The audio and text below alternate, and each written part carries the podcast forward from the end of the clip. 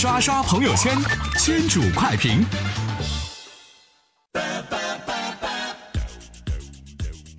说丽江古城，最近丽江古城管理局发布了丽江古城内经营项目目录清单的征求意见稿，拟定将古城内经营项目按照鼓励、允许、限制和禁止四类来管理，实行准入标识制度，拟定禁止歌舞厅、网吧和桑拿按摩，限制酒吧，鼓励保持传统文化特色，禁止打人。你们之前有新闻嘛，对吧？像丽江啊、凤凰这些古城啊，它之所以美，它就美在它那些啊朴素和自然。过多的商业开发已经让这些地方越来越失去它原本的味道了，特别是这些酒吧呀、歌舞厅这样的场所，与古城的气质确实是格格不入。再说了，我们出门旅游不就是为了看一看不一样的风景吗？不就是为了体验不一样的风土人情吗？我要是奔着喝酒去，我我大老远跑你丽江干嘛呀？我去长沙解放西一条街，我就一晚上不就解决了吗？这。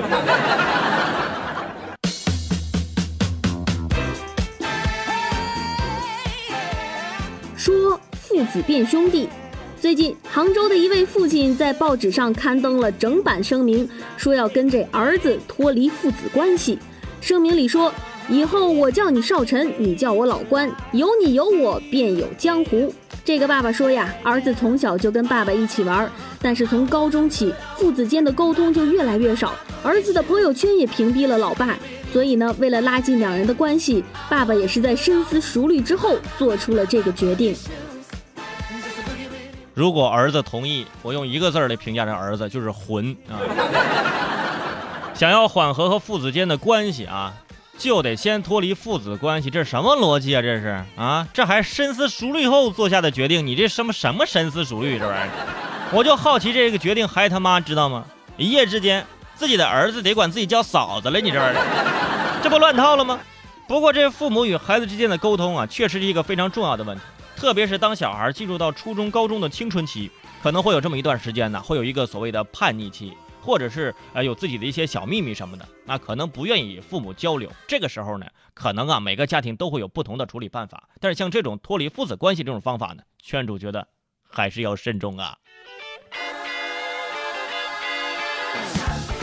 说写作软件，最近锦绣未央的原著被指抄袭了两百多部小说，引发了热议。有写手说呀，这抄袭根本就不用一本一本的看，只要借助写作软件就行了。网上这种写作神器仅售十五块钱一套，十分钟就能产出上千字的小说，而且还有写人、写事儿等详细分类。啊，世界上竟然有如此神器啊！这可千万别让那些上学的孩子学会了，我跟你说啊！要不以后老师改作文的时候就会发现，咦，大家写的这内容怎么越看越眼熟呢？啊，看来以后这小说发表之前呢。也得跟这学术界的论文一样，来一个查重，就是这个检查一下跟现有资料文献的重复率啊。像这种内容东拼西凑、不尊重读者的，我们绝对不买账。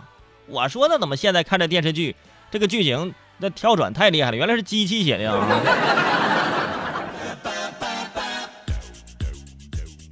说贴膜，最近日本川崎重工展示了一款机器人，它有一个绝技，就是给手机贴膜。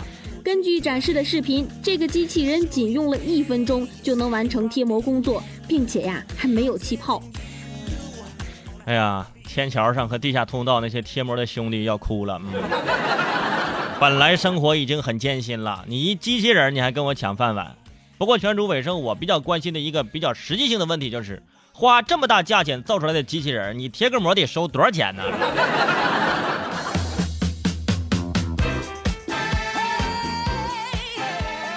说离家出走。十一号，胡先生十四岁的女儿留下了字条，说要去找同学了。结果呢，和同学贝贝俩人一起失踪了。十四号晚上，两个女孩没有地方可以住了，于是贝贝就给家人打了个电话，两个人才被找了回来。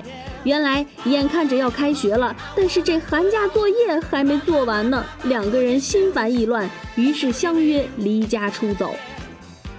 以前呢，我们动不动就说，哎呀，这孩子作业留少了。但是最近这段时间，我发现，是不是现在作业留太多了呀？怎么导致现在这个为了个寒假作业，现在是各出奇招呢？之前有说这作业丢在飞机上的，有说被入室抢劫抢走的，有说被狗吃了的，这又来个离家出走的。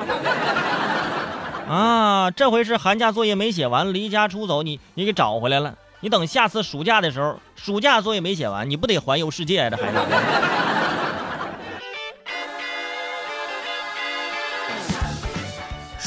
满地找牙。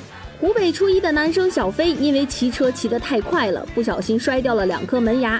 到了医院简单处理之后，医生竟然让他原路返回去找牙，并且嘱咐他说要用水冲洗干净，含在嘴里带回医院。小飞找回了其中一颗门牙，并且成功的进行了原位植入手术，因此呢，他也省下了一颗种植牙近万元的治疗费。你确定你捡的那颗牙是自己的吗？哈。这下终于明白了啊！打的你满地找牙这句话是什么含义了？原来为了省钱啊，找自己的牙能想能省下一大笔这个种植牙的费用。这今天我知道了啊！所以说，小伙子遇到这位的医生也是个良心医生。不过有人也好奇了，说为什么非要把这捡回来的牙含在嘴里带回医院呢？